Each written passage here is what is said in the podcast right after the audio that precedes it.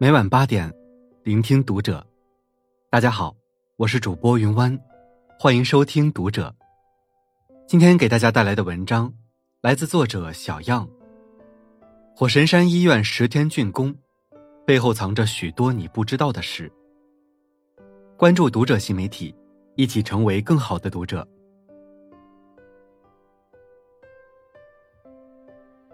二零二零年二月二日。火神山医院传来了振奋人心的好消息：十天，三万四千平方米，一千张床位，火神山医院竣工了。这对疫情笼罩下的武汉来说，无疑是一颗定心丸。中国速度再次震惊世界，基建狂魔的称号名副其实。难怪外国人会说，上帝在七天之内创造了宇宙。我认为，上帝就是中国人，中国人。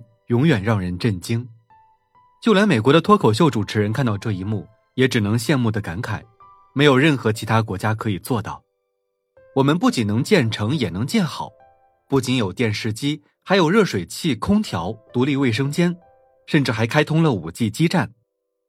回望这一历程，除夕当晚平整场地，大年初一开始施工，初二铺设地面，初三搭建板房，一月二十八日。大年初四，双层病房区钢结构就已经初具规模。一月三十一日，大年初七，九成集装箱的拼装均已完成。二月二日，大年初九，火神山医院正式交付，堪称火速加神速。从决定开工到正式建成，只有十天。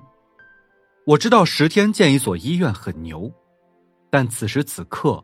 我更想致敬那些在一线奋斗的劳动工人们，这是属于他们的功劳和汗水，他们值得一句称赞和感谢。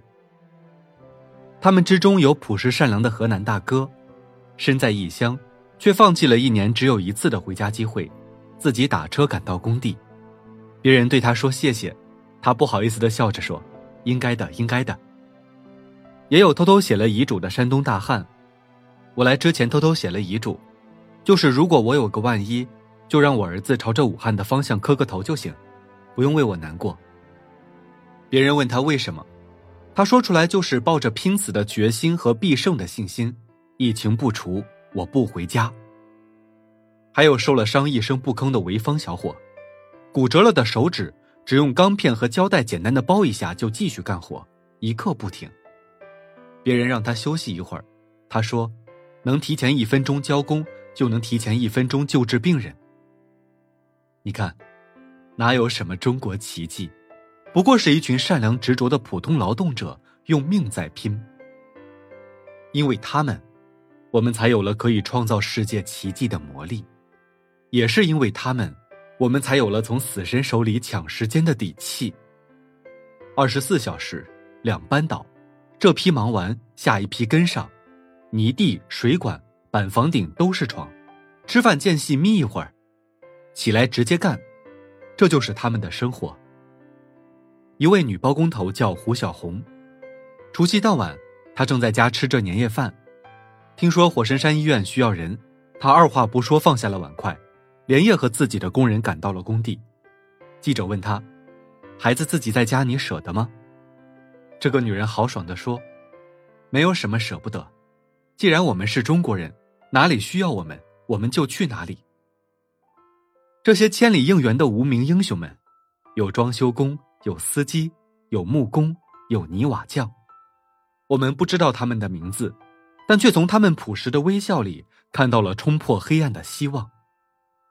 英雄不问出处，巾帼不让须眉。女性劳动者的身影无处不在，而理由也十分简单。他们说不限男女。所以我们来了。城建项目的中建三局内部微信群里，五湖四海的员工随时待命。人在安徽等候通知，可随时出发；人在金门随时候命；人在黄岗等候通知，随时出发。有一句话叫“一方有难，八方支援”，字数虽少，但却特别感染人。三十岁的李松月。接到电话时，正在给家人过生日，但家里人却告诉他：“生日年年有，明年再过也一样。”现在去做最需要你的事情吧。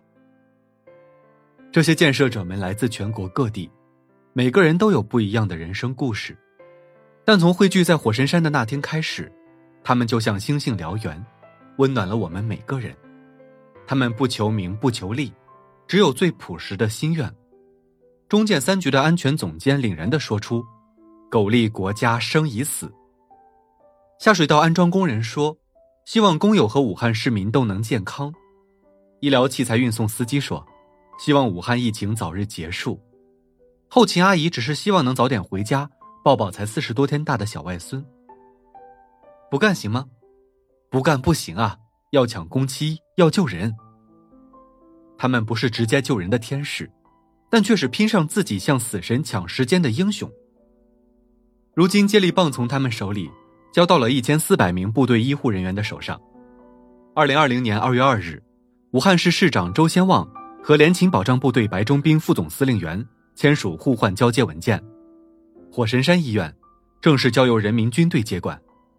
在疫情面前，我们中国人民解放军誓死不退的铮铮誓言响在耳边。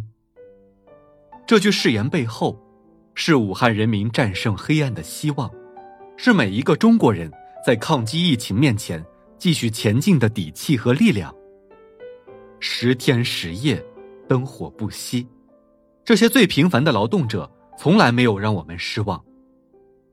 多难兴邦，一次次苦难，一场场天灾人祸，都没有打倒过我们。这一次，我们也一定会胜利。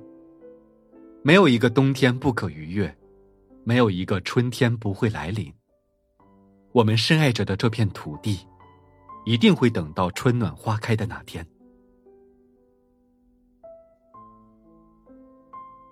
好了，今晚的文章就分享到这里，感谢您的收听。如果您喜欢这篇文章，不要忘了在下方点赞哦。我是云湾，我们下期再会。